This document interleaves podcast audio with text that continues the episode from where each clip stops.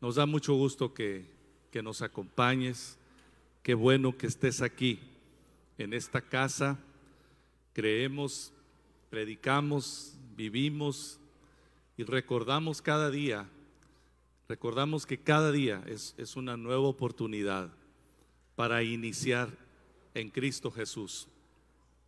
La Biblia dice en Segunda de Corintios 5, 17 que el que está en Cristo nueva criatura es.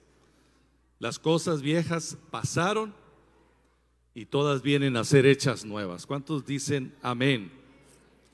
Cada día es una nueva oportunidad para empezar de nuevo.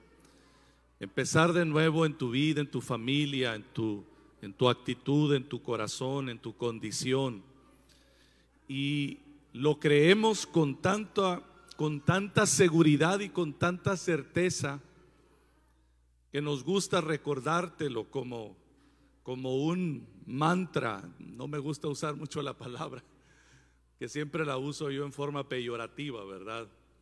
Pero como quisiéramos que se, se, grabara en tu mente y en tu corazón que todos los días tienes una nueva oportunidad en Cristo, que todos los días el Señor nos ofrece sus brazos, su gracia, su misericordia, su verdad, para reiniciar, reiniciar nuestra vida para reinicializar nuestra mente, reformatearla. Qué maravillosa oportunidad tenemos los que amamos, los que servimos, los que conocemos al Señor. El próximo domingo el pastor Tomás será nuestro predicador y porque quise reservarlo para, para la próxima semana, entonces hoy quiero compartirles la palabra del Señor y les invito a que vayamos al libro de Colosenses capítulo 1. Es la carta del apóstol Pablo a la iglesia que estaba en Colosas, en el Asia Menor, y por eso le llamamos Colosenses, porque es el gentilicio de los que vivían en Colosas.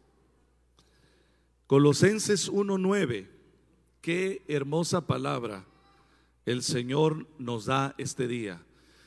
Qué tremenda recordatorio y promesa a través de la inspiración que el Señor le dio al apóstol Pablo hace dos mil años. Hoy, hoy podemos extraer, podemos recibir esta verdad poderosa y te pido que estés muy atento, que estés muy pendiente. Te pido que, que tus oídos físicos estén listos, pero también tus oídos espirituales, los oídos de tu corazón, para recibir la verdad de Dios. Diga conmigo la verdad de Dios.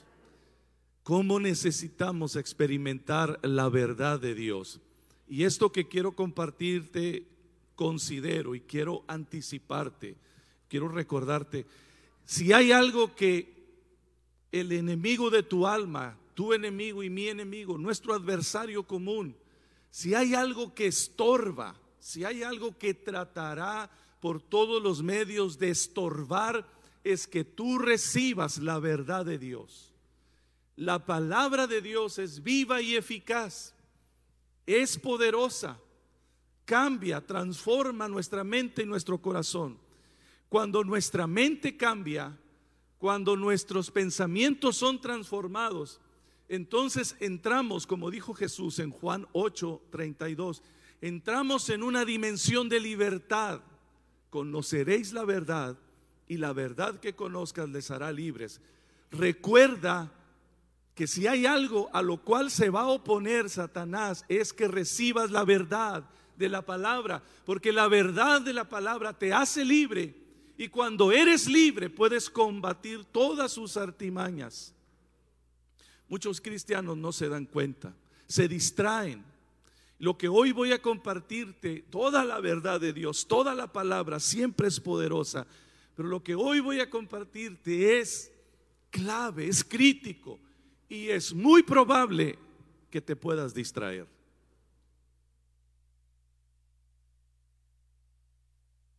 Es muy probable que llegue alguna clase de distracción, incluso te dé sueño incluso tengas la, tendencia de pensar en otras cosas. Conozco a ese enemigo, lo reprendemos y lo atamos en el nombre de Jesús. Pero tu mente, mi mente, nuestro ánimo debe estar abierto en el nombre del Señor. Amén. En el nombre de Jesús. Creciendo para dar fruto. Vamos a ver la palabra Colosenses 1.9. Colosenses 1.9 y vamos a leer hasta el 12. Voy a leer esta versión nueva traducción viviente. Es la misma palabra eterna, poderosa y eficaz, pero una versión que nos permite captar por, su lenguaje más actualizado, nos, nos permite captar a primera vista, quizás un poco mejor.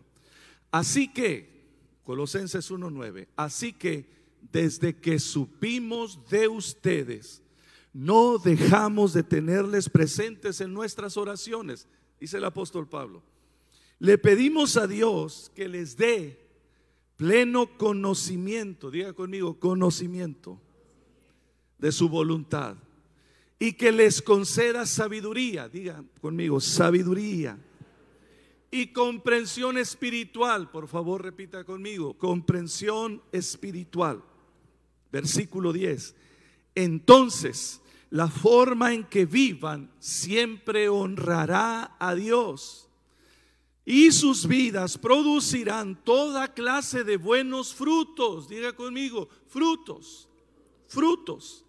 Mientras tanto, irán creciendo. Dígalo por favor, creciendo. Y la persona que está a tu lado con sonrisa, aunque no lo vea, pero dile, creciendo, creciendo, creciendo irán creciendo a medida que aprendan a conocer a Dios más y más. Versículo 11. También pedimos que se fortalezcan, diga conmigo, fortalecernos, con todo el glorioso poder de Dios, para que tengan toda la constancia y la paciencia que necesitan, perseverancia y paciencia mi deseo es que estén llenos de alegría. Aleluya. ¿Cuántos, cuántos les gusta estar alegres? Yo crecí en una iglesia que es esta, nuestra amada iglesia. Y toda la vida escuché a los hermanos decir, ¿a dónde va? Vamos a gozarnos, hermanos. Nos encanta el gozo, la alegría, porque, porque es hermoso, es, es, es, es glorioso. Dios quiere que tengamos gozo. Y dice, y den siempre gracias al Padre. Él nos hizo aptos para que participen de la herencia que pertenece a su pueblo, el cual vive en la luz. Diga conmigo, en la luz. Padre, gracias por la luz de tu verdad. Gracias por tu palabra eterna. Y también, Señor, sobre todo, gracias por el Espíritu Santo, tu Espíritu que vivifica tu palabra, que la hace viva, especial, poderosa en nuestro corazón. Permítenos entender esta verdad de tu palabra que nos haga crecer para dar fruto, crecer en devoción y crecer en compromiso crecer en el Espíritu y crecer en la verdad, Señor. Crecer para dar frutos. En el nombre de tu Hijo Jesús, te lo pedimos. Amén. Amados, yo creo con todo mi corazón que la vida que vivimos está compuesta de experiencias es, un proceso que conecta nuestras experiencias. La vida cristiana es 100% experiencial, es decir, debe experimentarse. No solamente pensarse, razonarse, sino experimentarse sensorialmente, por decirlo de alguna manera. Pero no solamente es sensorial, no solamente es sentir, sino por supuesto que es pensarlo, recibirlo, asimilarlo, conocer. Esta experiencia conjunta de conocer y de experimentar es lo que nos hace crecer o es lo que produce crecer. De hecho, si tú observas el cristianismo en las últimas décadas o conoces más o menos la historia del cristianismo, te darás cuenta que hay muchas ramas en el cristianismo. Hay algunos hermanos que son salvos, que aman a Dios, que han, que han conocido a Cristo como su Salvador, pero ellos no creen, no creen en la manifestación sobrenatural del Espíritu, en los dones del Espíritu. No solamente no creen y no lo practican, sino lo niegan y rechazan la enseñanza que afirma lo contrario. Nosotros, los pentecostales, solemos ser radicales en, en nuestra fe de la persona y la obra del Espíritu Santo. Creemos que el Espíritu de Dios, como decíamos anoche, ha sido enviado para investirnos de poder, para ser testigos y eso significa ser bautizados, ser llenados y ser guiados por el Espíritu en una experiencia real, personal, pero que no se desconecta, no se desconecta de recibir la verdad de Dios y procesarla a través de nuestra mente. Es decir, fe sobrenatural no significa que no razonamos o que no lo pensamos. La verdadera espiritualidad es un conocimiento de Dios. Y ahorita lo vamos a ver un poquito más. Que lo entendemos, que lo vivimos, es conocimiento del cielo, conocimiento dado por su palabra y vivificado por el Espíritu para producir frutos. Y el mundo cristiano, religioso, ha estado dividido. Los calvinistas, los arminianistas, los bautistas, los pentecostales, los que nos ceñimos a un lugar y los que se ciñen a otro. Y en, en los últimos años, un fenómeno muy curioso está sucediendo dentro de la iglesia. Como que esas líneas que estuvieron tan marcadas, esas líneas de, de pensamiento teológico, se han estado borrando por alguna razón. Muchos de nuestros jóvenes que han crecido en iglesias pentecostales están empezando a hurgar, por así decirlo, a investigar por el fenómeno de las redes sociales, por el fenómeno de muchas cosas. Están, están eh, trayendo algunos aspectos de las doctrinas de, la doctrina reformada se conoce, el calvinismo, que, que representan sobre todo nuestros hermanos bautistas. Y hay cosas muy interesantes que están surgiendo de ahí. Y luego algunos de la corriente bautista, calvinista, están hurgando, asomándose por encima de la barda y haciendo incursiones al mundo pentecostal. Y bueno, no, no, no voy a hablar mucho de esto, puede ser otra plática, pero le digo, hay, hay corrientes tan, tan interesantes, les decía a unos hermanos aquí a Federico y Leti ayer, algo, algo tan, tan, tan curioso que está, que está sucediendo, fenómenos, por ejemplo, algunos, algunas iglesias se hacen llamar bauticostales.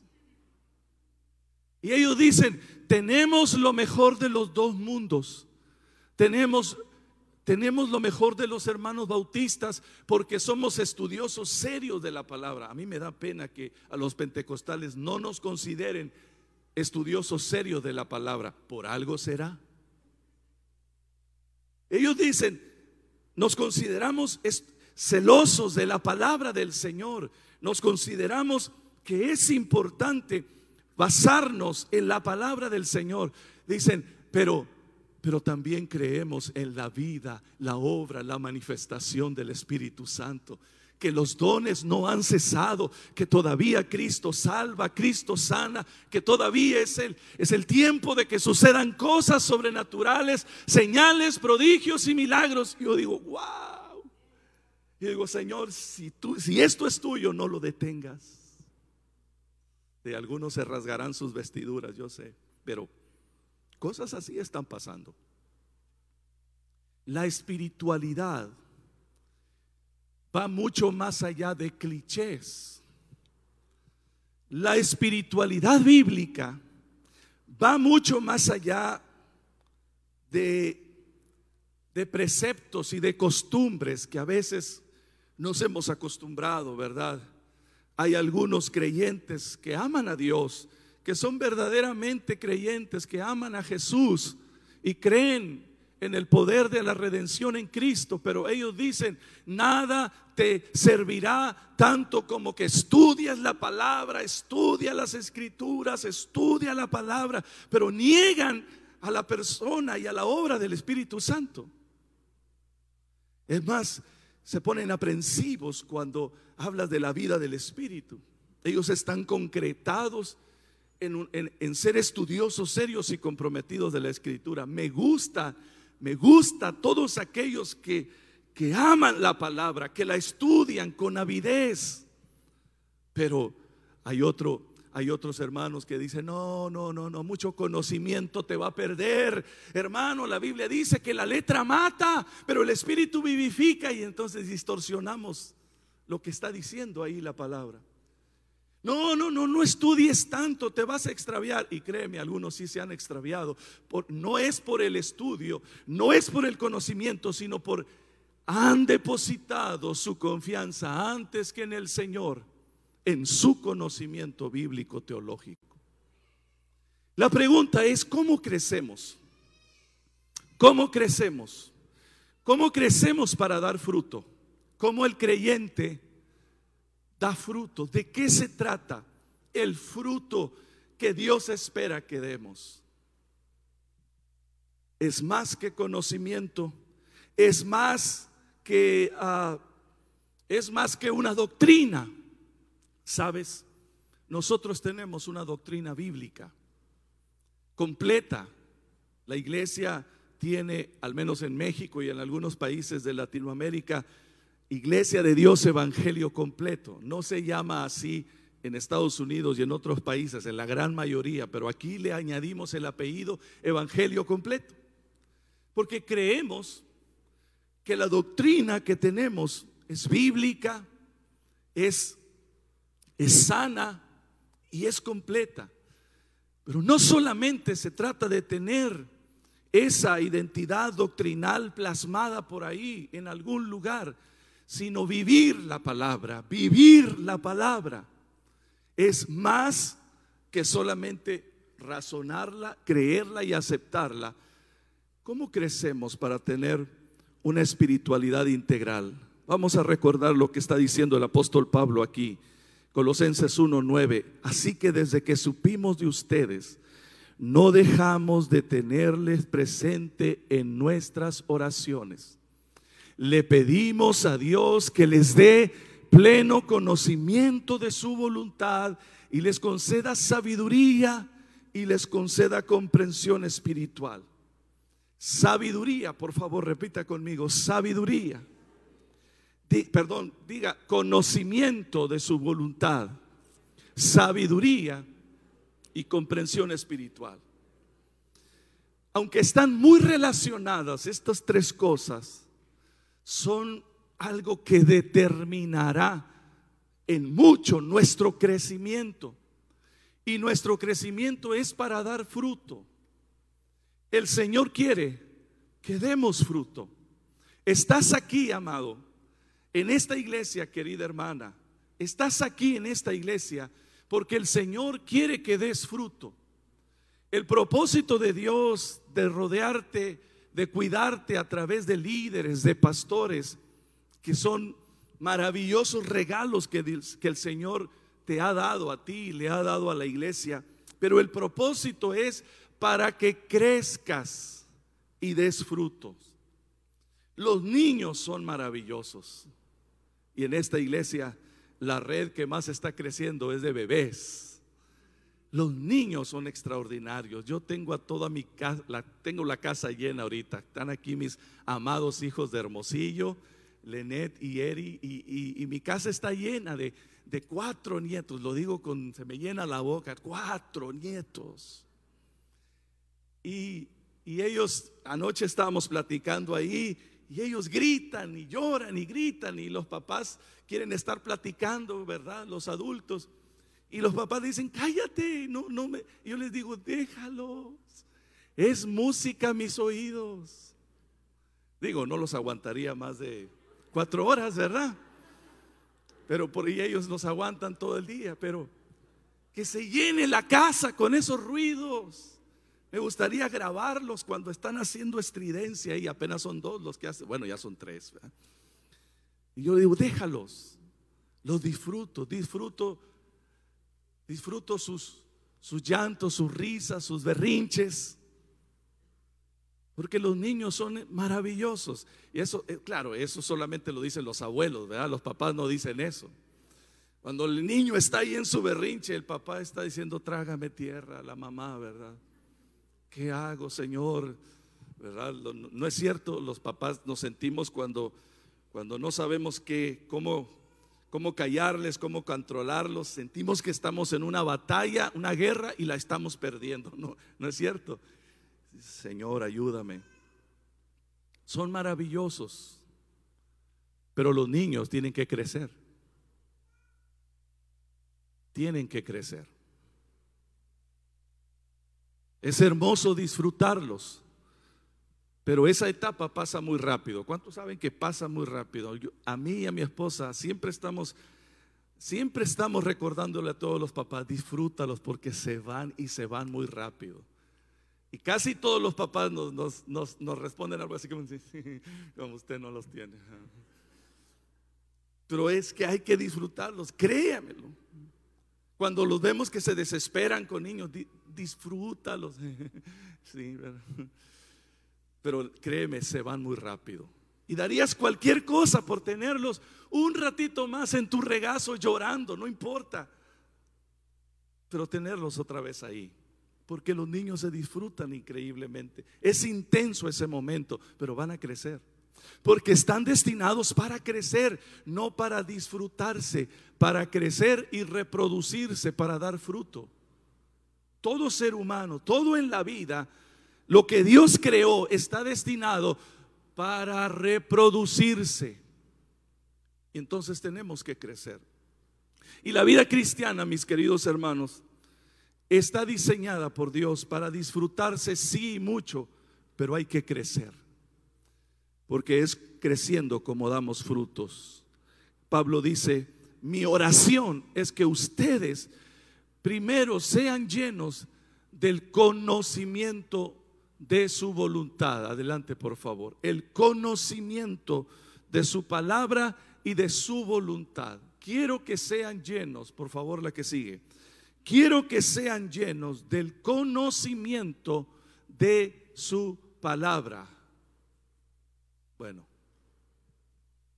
dice la palabra del Señor. Ah,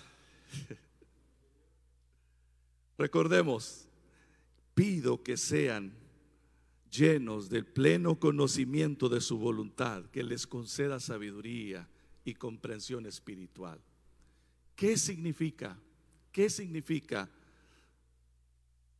entender o el conocimiento de su palabra y de su voluntad? Ahora sí, andamos muy asincronizados ahora. La que sigue, por favor.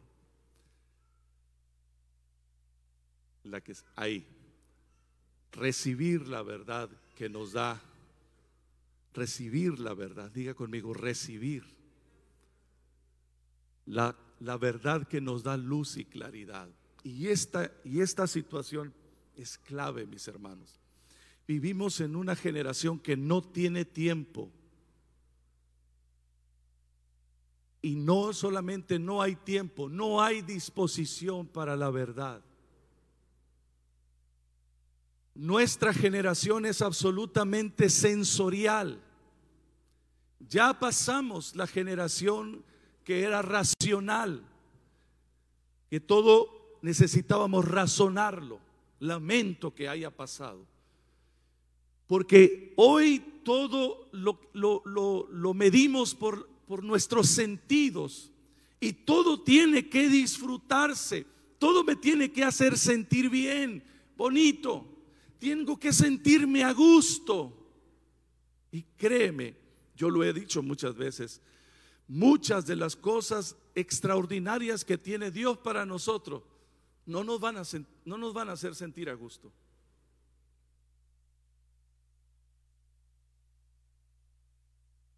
La verdad de Dios a veces sabe a medicina. La verdad de Dios sabe a medicina. No sabe a frambuesa. ¿O cuál es tu sabor favorito? ¿Chocolate? ¿Mazapán? Pero tenemos que recibirla. Especialmente nuestros hijos deben saber esto porque ellos son y deben ser la generación que más debemos cuidar. Debemos estar enfocados en ellos, en nuestros hijos, jóvenes, adolescentes, niños, porque ellos son los inminentes portadores de la verdad, del legado. El legado, estamos orando por compartirles un un proyecto que se llama Proyecto Legado. No hemos pasado la página, seguimos estacionados ahí, pero tiene que ver con enfocar a la nueva generación, jóvenes, adolescentes, hijos, niños. La iglesia tiene que ver la importancia del legado de verdad, lo que estamos dejándole a nuestros hijos recibir la palabra o ser llenos del conocimiento de su voluntad significa entender los propósitos de Dios y significa reconocer su palabra o que su palabra es viva y eficaz. Amados, a menos que no amemos la palabra, a menos que no pongamos esta palabra como fundamento de nuestra vida y de nuestra fe, estamos en un gran riesgo de pasar a una generación que fácilmente se puede extraviar. Y en muchos sentidos, esta generación de creyentes ya está extraviada.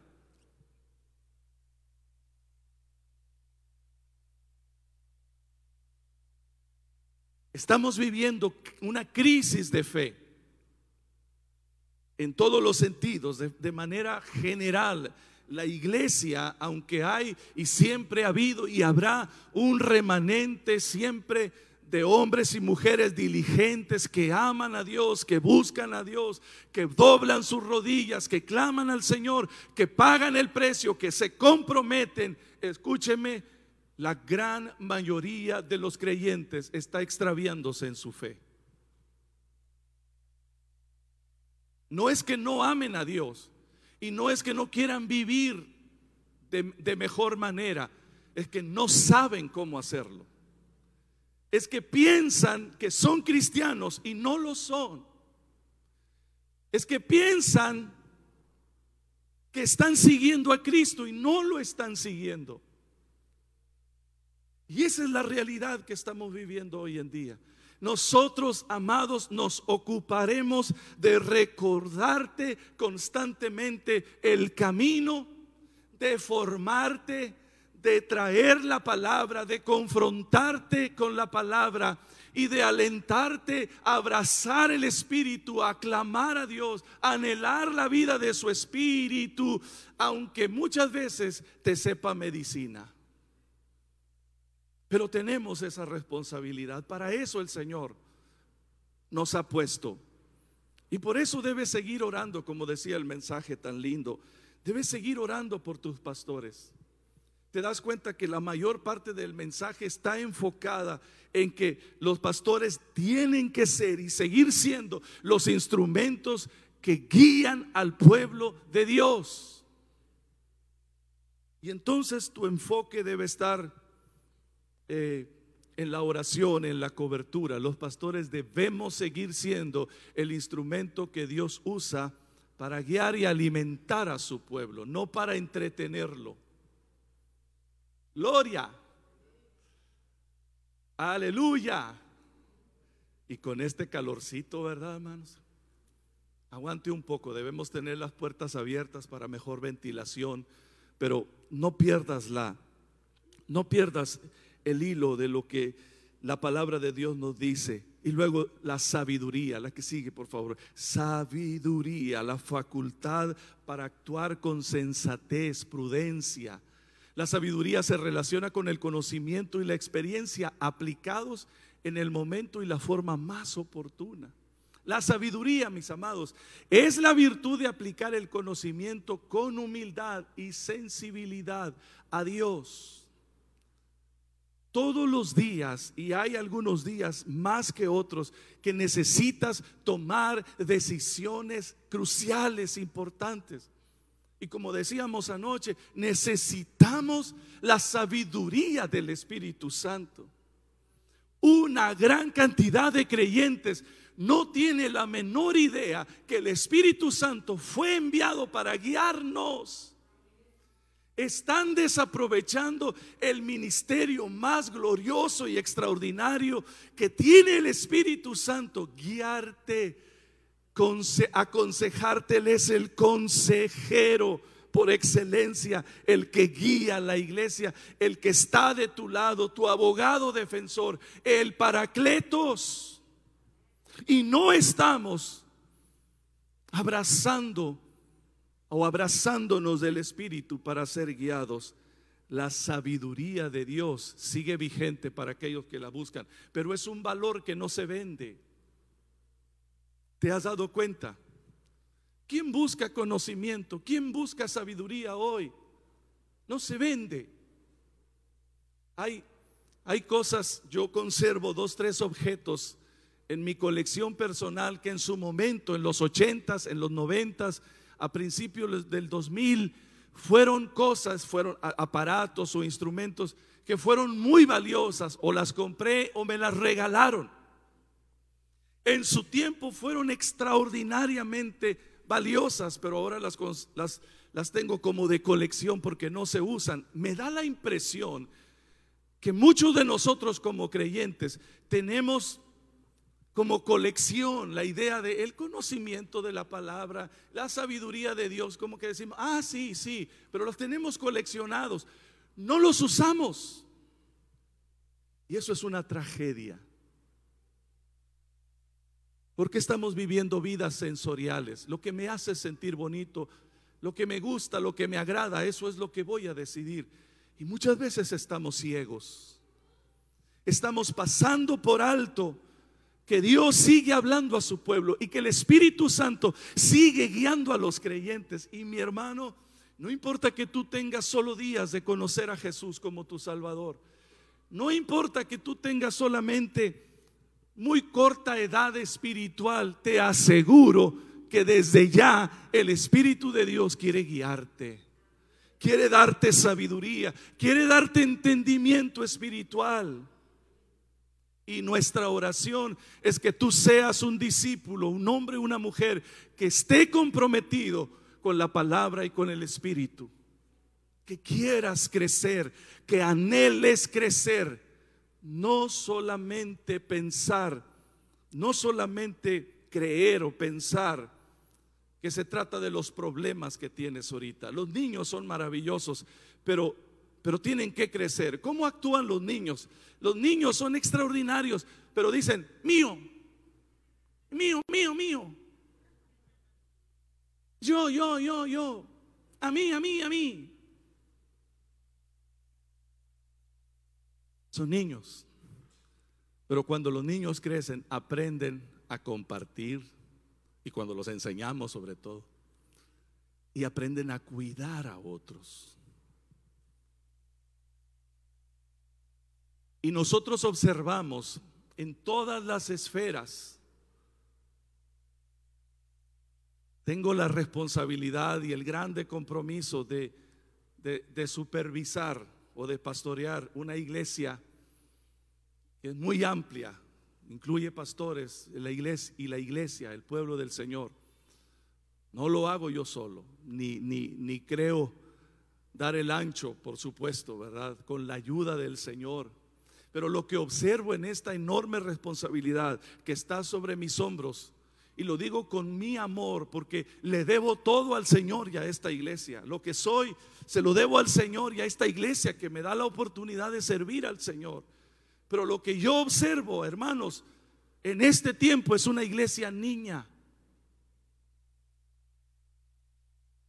Una iglesia infantil que está enfocada en sí misma. Yo, yo, yo. Mío, mío, mío, mío, mío. A mí, a mí, a mí, a mí, a mí. Y yo suelo decirle a mi esposa cuando, porque no tengo más con quien desahogarme sobre esto, y le digo, ¿sabes? cómo nos ama el Señor y cómo nos soporta, porque decimos que Cristo es el centro, pero todo se trata de nosotros.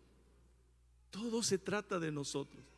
Mi gusto, mi necesidad, lo que no me gusta, lo que no me agrada, lo que yo no quiero. Es una iglesia niña. Mío, mío, mío, mío, mío. Yo lo quiero. Yo no lo quiero. No me gusta. Sí me gusta. Y vemos en las redes sociales cristianos que su mensaje es, no estoy de acuerdo con esto, no me gusta, no me parece bien y somos una iglesia niña y el Señor nos ama. El Señor nos ama.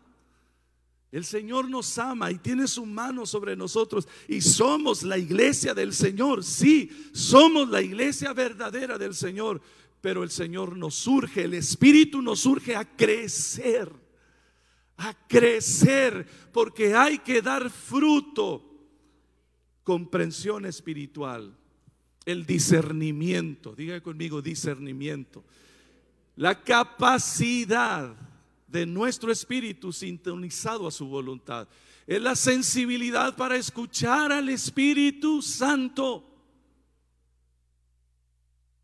Y el Espíritu Santo sigue hablando. El Espíritu Santo sigue hablando a través de sueños, Pastor Tomás. La Biblia dice, los viejos soñarán sueños y los jóvenes verán visiones. No sé si estás viendo visiones o soñando sueños. Yo no soñaba sueños, pero ya estoy soñando sueños. Eso significa que ya llegué. Pero sigue hablando el Espíritu Santo. El Espíritu de Dios sigue guiando a la iglesia. Y tenemos que afinar nuestro oído afinar nuestro oído para escuchar la voz del Espíritu, porque Él es el que guía a la iglesia. Quien verdaderamente pastorea y supervisa la iglesia es el Espíritu Santo de Dios. Esta iglesia de Dios es guiada y pastoreada por el Espíritu de Dios. Hay muchas fallas. Los líderes hemos errado. Los pastores seguiremos teniendo grietas. Y el Señor nos ayude para, para cerrar esas grietas de nuestro carácter. Para seguir inspirando a los hijos de Dios a servir con compromiso al Señor pero vas a seguir viendo líderes caer y flaquear. Es parte de los últimos días. Van a levantarse hombres amadores de sí mismos, que solamente buscan seguidores para sí mismos. Y muchos van a ir tras esa idolatría de hombres.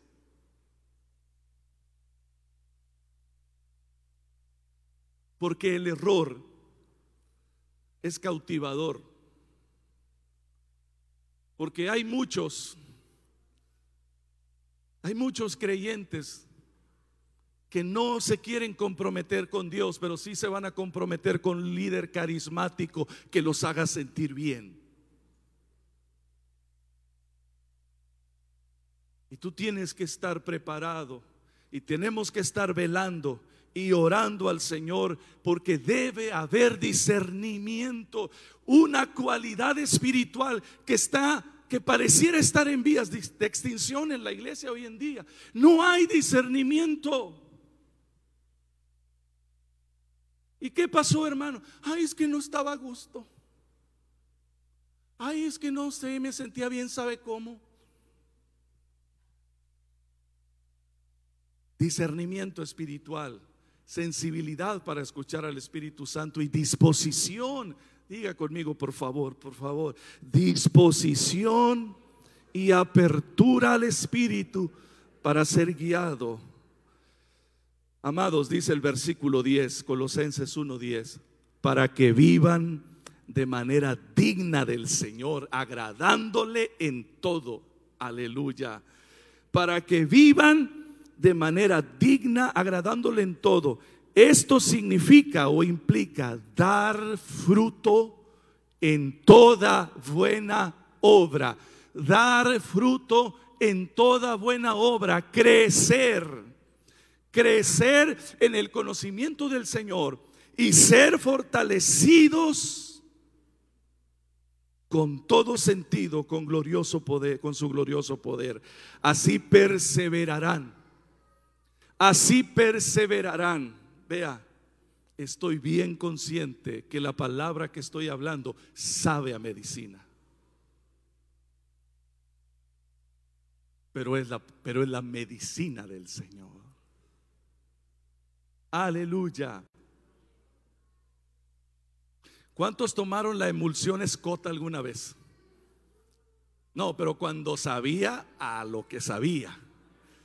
No la que ahora sabe a frambuesita y sabía a lo que durabas tres días repitiendo eso. Aceite de bacalao. Yo no sé si servía o no. Los, los abuelos dicen que servían, que protegía.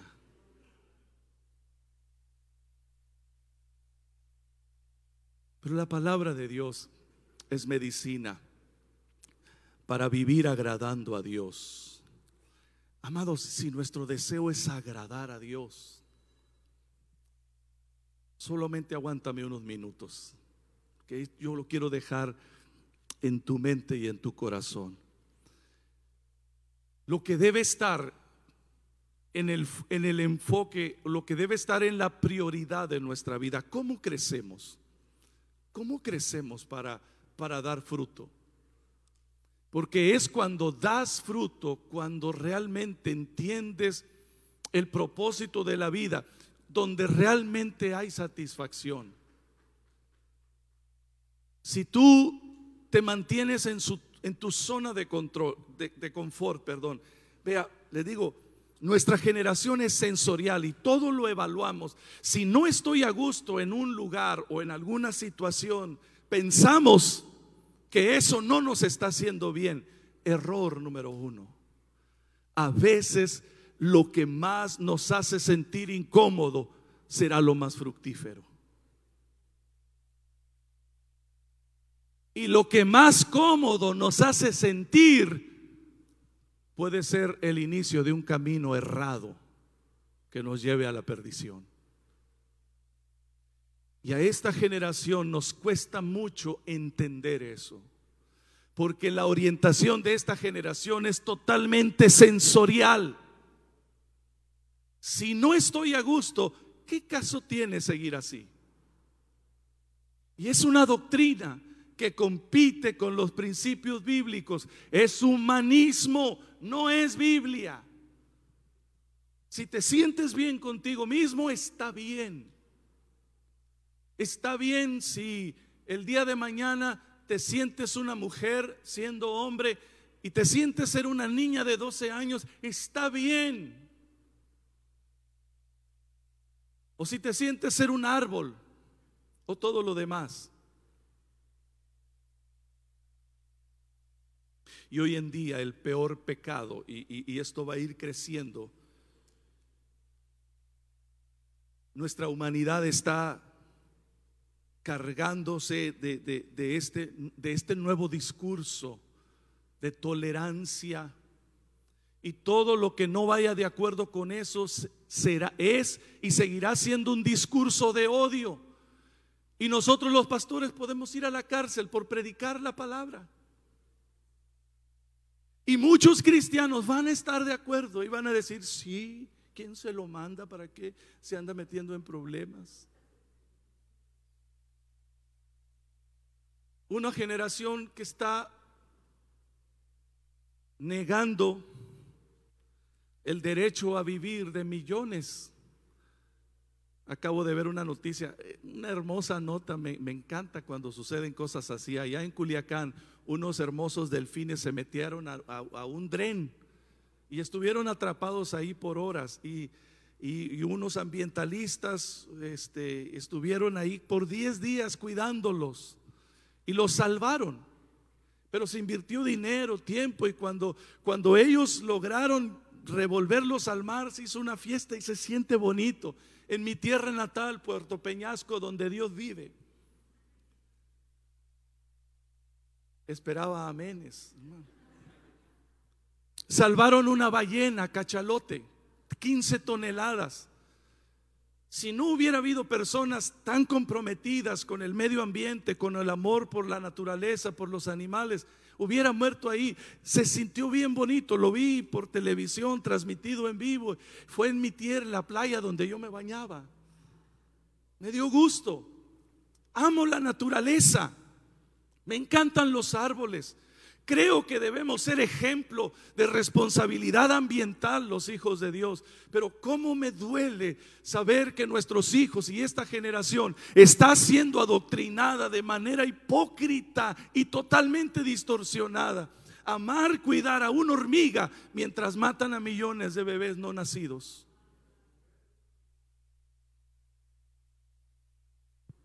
Y nuestros hijos están siendo adoctrinados a eso.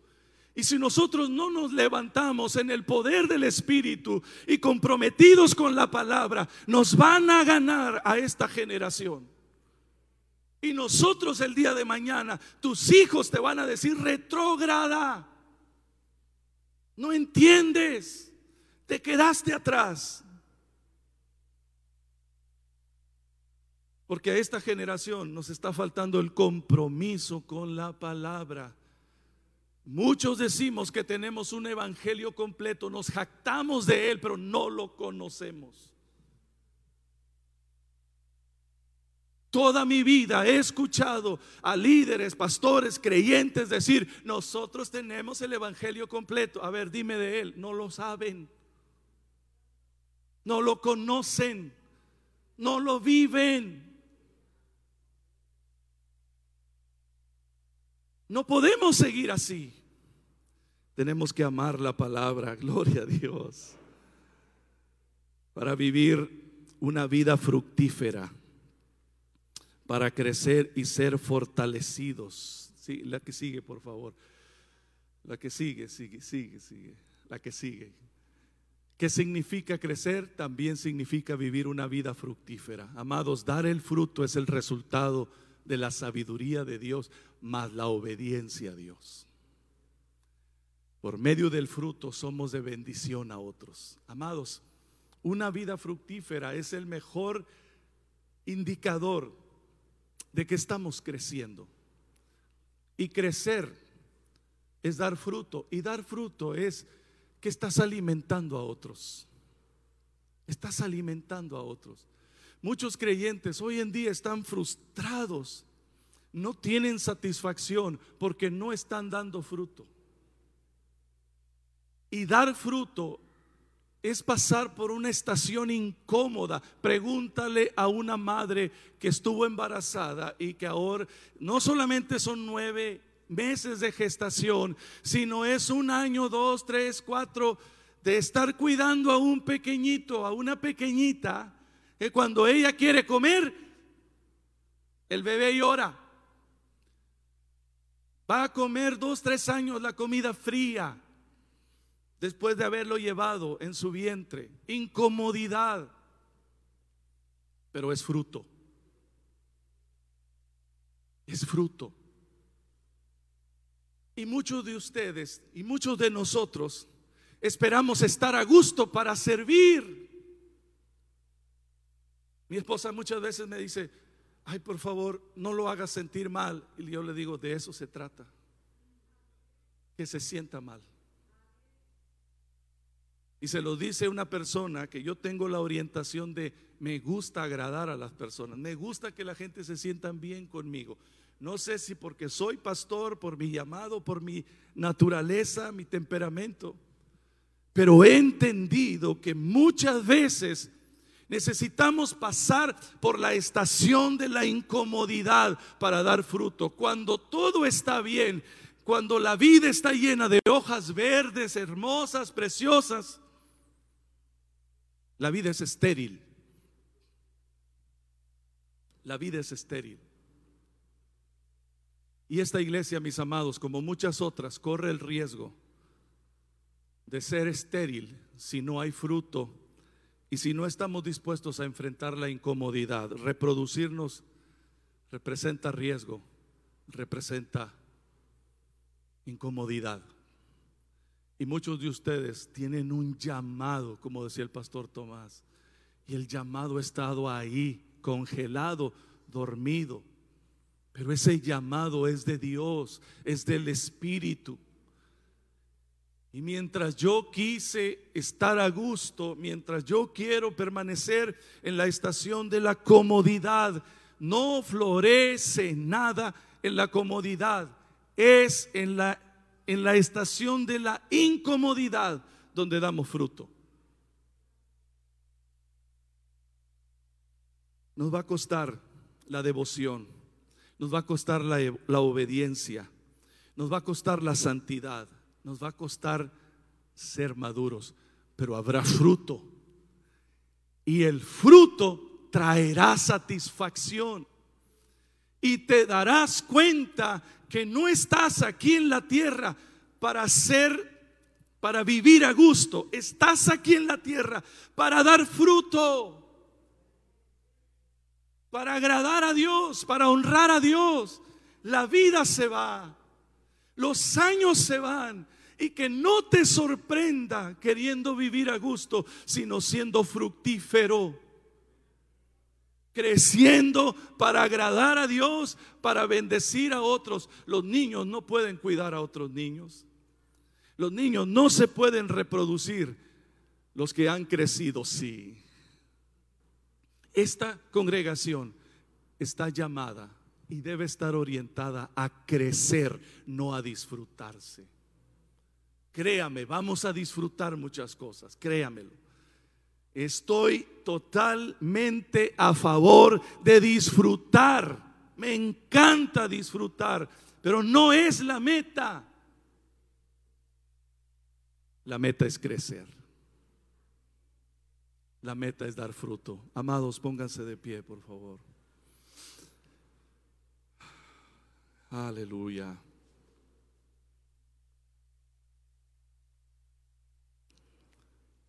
sería tan amable de repetir conmigo estas últimas cuatro palabras. Devoción, obediencia, santidad, madurez. Guárdalas por ahí en tu mente, en tu corazón, anótalas, porque vamos a continuar en las semanas siguientes haciendo énfasis en el crecimiento, cómo crecemos.